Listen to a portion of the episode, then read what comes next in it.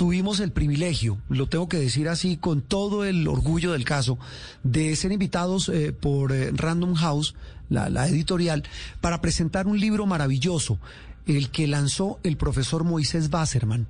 Recordemos que es tal vez uno de los grandes maestros que tiene Colombia, uno de los más respetados científicos, eh, profesores, fue rector de la Universidad Nacional, propició reformas claves hace más de 10 años en la educación en Colombia y acaba de lanzar un libro maravilloso que no se podía llamar de otra manera, La educación en Colombia. Este libro pues trae una radiografía difícil, preocupante, pero también esperanzadora de lo que es hoy por hoy la educación de nuestros niños y jóvenes. Aquí a continuación, algunos apartes de ese diálogo que tuvimos esta semana con el profesor Moisés Basserman sobre su libro La educación en Colombia la historia documentada nuestra, la historia documentada por fuera pues de, arqueologías muy especiales, eh, tiene escasamente unos 10 unos mil años, eh, en el mejor de los casos. Eh, y, pero ah, tenemos evidencia de que la educación empezó muchísimo antes muchísimo antes. Como decía con el curso de cocina, ese curso de cocina debe tener posiblemente antes del Homo sapiens, el Homo habilis posiblemente ya cocinado. Interesante, después ya entra en, los primeros papiros, se va al viejo Egipto para hablar de cómo arrancaron esas eh, relaciones entre maestro y discípulo. Pero, pero bueno, profesor, eh, todas estas reflexiones que hace usted al de su, de, su libro nos llevan luego a lo que yo trato de denominar, haciendo una analogía, como el diagnóstico de un paciente, y no porque la educación sea una enfermedad, pero sí para tratar de establecer exactamente su real estado hoy. Y hablo ya del caso puntual de Colombia. Usted dedica buena parte de las reflexiones, de los apartes del libro, a lo concebido como educación. Incluso empieza hablando, entre muchas otras cosas, aparte del recuento histórico de cómo se formó el modelo educativo colombiano desde, desde la época precolombina. Ya en nuestros, dice, mire, la clave es analizarlo en los últimos 50 años para tratar de definir lo bueno, lo malo, lo feo y cómo termina el libro, lo que nos espera y lo que hay que mejorar. Yo quisiera arrancar para como una reflexión sobre, sobre ese proceso de, formación de nuestro modelo educativo en Colombia, hablando de, la, de hace 30 años, la, la, constitución del 91, que está por cumplir 30 años, donde usted dice que se, se hace, un, se hace una, un esbozo general de lo que tiene que ser la educación, no como un derecho, o no solo como un derecho, sino como un servicio quisiera arrancar con esa reflexión. Sí, y así es, efectivamente, pues eh, es un capítulo que, que dedico un poco a explicar la, la, institucionalidad colombiana de la educación, que eso, que eso eh, mucha gente mm, de pronto pasa por encima, le parece que es especializado y otra de que no se viera demasiado especializado, pero es muy importante porque muchas veces eh, somos lo que, lo que la institucionalidad nos permite ser. En el caso de la educación, mucho de eso. Y, y, efectivamente la constitución del, del 91 eh, hizo un quiebre. Eh, yo mencioné ya el siglo XIX, casi que puede llamarse un siglo perdido los, los, historiadores profesionales me perdonarán, pero desde el punto de vista de la educación, el 19 fue prácticamente un, siglo perdido, el 20 empezamos a arrancar, pero creo que después de la constitución se configuraron, eh, se configuró la institucionalidad que tenemos hoy en día. Eh, que, tiene elementos importantes, tiene elementos que nos permiten hacer cosas, tiene también elementos, y los menciono ya, que nos limitan en algunas cosas. Pero me parecía muy importante eh, explicarlo y que, y que la gente entendiera, pues no es un libro escrito para expertos, es un libro para gente interesada en el, en el tema, sin ser experto, y, y, cómo a partir de la constitución del 91 se desarrolló pues una ley especial de educación, una ley específica, muy amplia, de más de 200 páginas, 300 páginas, y eh, también eh, una ley de educación superior, también eh, muy, muy bien definida, y eso prácticamente, a partir de ahí prácticamente se desarrolló lo que tenemos hoy como, como la institución educativa del país. Eh, y, sí, la constitución generó un giro, generó un giro importante. Un giro que, ya iremos desgranando un poco, profesor, eh, para hablar de, del modelo educativo, de la cobertura de, los maestros. Pero antes de eso hay, hay, una, hay un elemento, y usted llama la atención en ese punto clave que me, produjo eh, la siguiente pregunta, y es que usted dice que no hay un currículo nacional. usted define ese currículo abro comillas, como conjunto de criterios educativos, planes de estudio, programas, metodologías y procesos que definen la formación que se quiere imprimir, eh, haciendo pues alusión exacta a lo que es ese modelo educativo, eh, profesor. Sí, eh, es, una, es una discusión viva, es una discusión viva y en la cual participan muchos de los, de los educadores y líderes de la educación. nosotros optamos por un modelo de, alta autonomía, eh, tan alta autonomía que realmente no, no, no tiene un, currículo obligatorio, tiene, tiene indicaciones generales, tiene eh, pues un camino que hay que recorrer, algunos requisitos, la descripción de algunas competencias que se deben lograr en distintos eh, niveles pero no tiene, como algunas otras naciones sí tienen, un currículo muy claro, muy definido, muy estricto, riguroso y obligatorio, y le da un gran nivel de autonomía a las instituciones, tanto a los colegios como a las universidades. Las universidades pues tienen una autonomía eh, extrema eh, conferida por la Constitución misma, eh, que lo dice muy claramente, y los colegios también, que las instituciones educativas de educación básica y media también tienen un grado de autonomía bastante alto. Eh, mm. ellos son los que deben definir su propia visión y su propio proyecto institucional, su proyecto educativo institucional que es el que los guía más que un currículo general nacional. Y, precisamente en esa radiografía, profesor Basserman, usted empieza a hacer una, una, una tomografía de cada parte de ese cuerpo que es la educación en Colombia y habla de la educación preescolar, de la educación básica, de la educación médica, media, perdón, que es mayoritariamente pública. Me llamó mucho la atención las cifras. Eh, usted pues básicamente dice, mire, lo que es la, la educación preescolar, la de los chiquitos, y la básica, la de los niños y jóvenes, es totalmente gratuita y obligatorio que así sea. Y lo menciona como uno de los grandes logros, pero dice que como todo esfuerzo humano tiene vacíos y es susceptible de mejoras. En este caso fundamental de esta educación para los más pequeños, que incluso usted hace una, un recuento muy pormenorizado sobre los temas de, de la primera infancia, sobre los temas de esta educación básica, pero dice que hay unos vacíos indispensables que hay que llenar eh, y hace una, una frase con la que quiero terminar para oír su, su reflexión, profesor, que es lapidaria, por decirlo menos. Abro comillas, dice, las realizaciones han sido, han sido inferiores a los propósitos. Cierro comillas. Sí, efectivamente, pues yo, yo eh, espero haber reconocido los logros, porque me parece que tenemos logros importantes, ¿no? Y hay un capítulo que se llama así, que se llama El vaso medio lleno.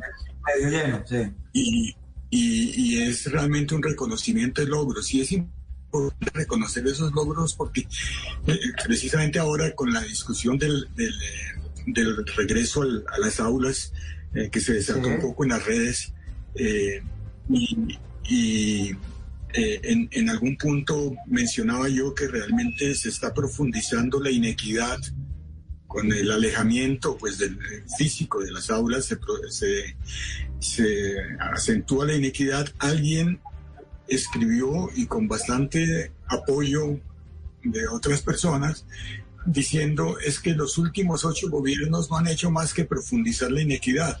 Eh, y eso es tremendamente inexacto, es tremendamente inexacto.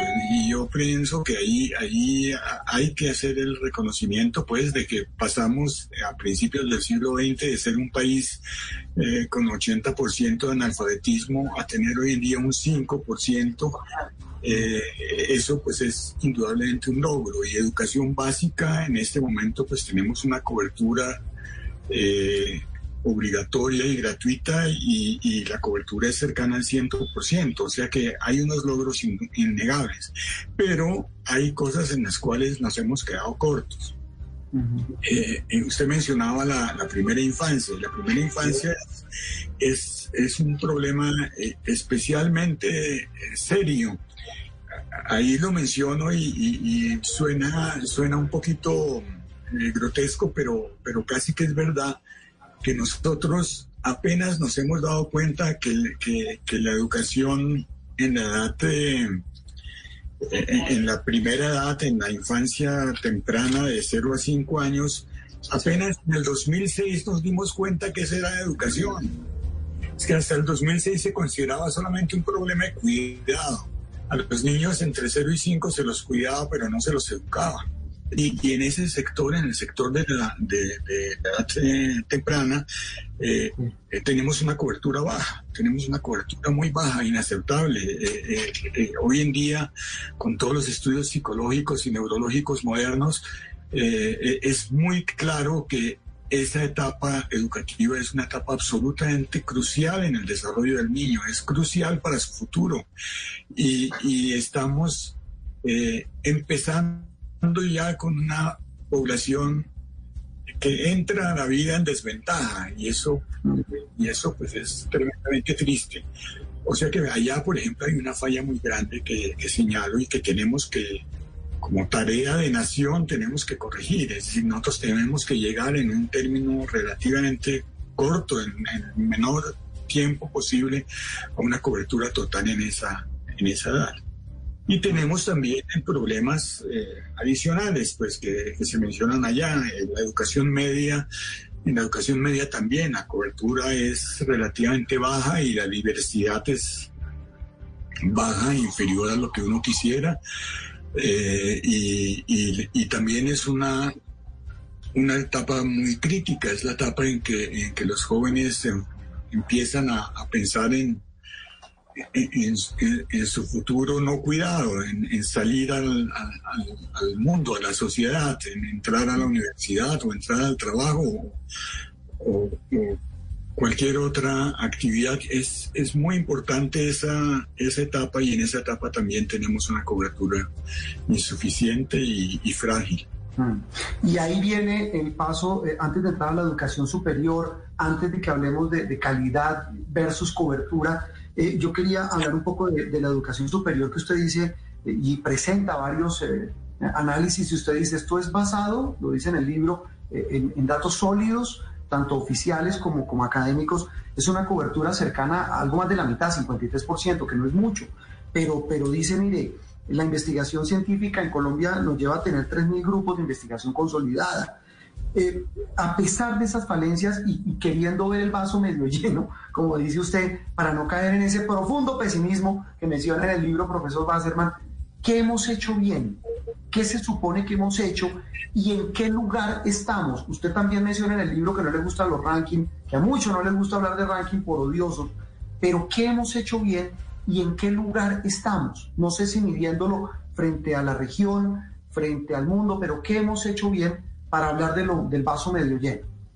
Sí, eh, eh, y yo creo que hay muchos elementos que, muestran que hemos tenido un progreso muy importante en el, último medio siglo. Yo, yo eh, pongo incluso mi, caso personal, cuando yo entré a la Universidad Nacional, la cobertura universitaria era el, el 4% en el país. Es decir, solamente 4 de cada 100 jóvenes de, de, mi edad estábamos en, en, la universidad y eso em, pues es eh, hace un tiempo, pero tampoco es historia antigua, es historia casi que contemporánea y, tenemos un 4% de cobertura. Ahora tenemos por encima del 50, de acuerdo a cómo se mide puede cambiar un poquito, pero, pero por encima del 50 seguro. Uno dice el 53, 56. Eh, eh, eh, eso es un cambio absolutamente radical. Eso es, eso es un, eh, un, proceso mundial. El proceso de la democratización de la educación es un proceso mundial y, supremamente positivo y que prácticamente tiene que ver con la configuración de nuestra época. Y, y en Colombia lo hemos tenido Lo que pasa es que eh, en los países de la OCDE, a la cual pertenecemos nosotros, el promedio es 80%. Entonces, obviamente que, que, y el propósito en, los eh, planes de desarrollo futuro que tenemos y en los plan, el plan decenal de, que tenemos, el propósito es llegar a ese 80%. Entonces, por un lado, hay que reconocer el logro, que es absolutamente indudable. Por otro lado, hay que reconocer el hecho de que nos hace falta un, buen trecho. Eh, eh, en eso que usted menciona de, ese gran trecho que nos falta, hablemos ahora del vaso medio vacío, que también usted le dedica otro capítulo, y, y yo empiezo hablando de un asunto que usted menciona varias veces, eh, basado en sus análisis, en sus reflexiones y en los datos que, usted encontró para alimentar eh, las páginas de este libro. Y es una palabra que nos retumba a todos, que se llama inequidad. Cuando hablamos de en la, el nivel socioeconómico de los estudiantes, pues quienes tienen más recursos se supone que tienen una mejor educación. En un país que debería, pues es apenas lógico, entender que la educación es un derecho para todos con un nivel de calidad y acceso suficientemente bueno para todos. Sí, así es. Yo, yo estoy convencido que, que este es nuestro problema central. E, ese es el, problema central, no solamente en el campo educativo eh, y, se transfiere al resto de la sociedad. Por otro lado, la educación es el, el mejor instrumento que tenemos para resolver el problema. E infortunadamente, eh, todavía nos hace falta mucho. Mm. Eh, eh, y, y, y, usted está en lo cierto, pues hubo, hubo gobiernos recientes, gobiernos recientes que hicieron un inmenso esfuerzo para aumentar la cobertura y eso está muy bien.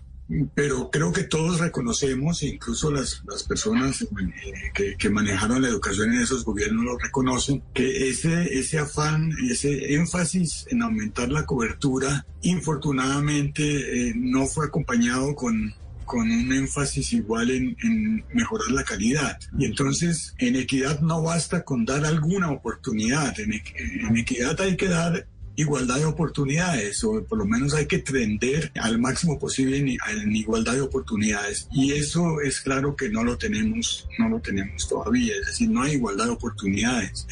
En, eh, yo, yo traté de, de, usar el mínimo de números allá posibles para no hacer una lectura pesada, pero algunas pocas tablas puse allá y algunas gráficas y muestran realmente cómo hay diferencias muy grandes, hay diferencias muy grandes entre, entre los resultados en los exámenes, eh, con todas las objeciones que puedan tener los exámenes, pero incluso en los exámenes nacionales y los exámenes internacionales hay diferencia entre la educación pública y la educación privada, y hay diferencia entre la educación urbana y la educación rural y hay una diferencia muy grande con la rural dispersa. Y, todos esos elementos están señalando realmente eh, una problemática muy seria que es esa, es inequidad, es desigualdad en las oportunidades.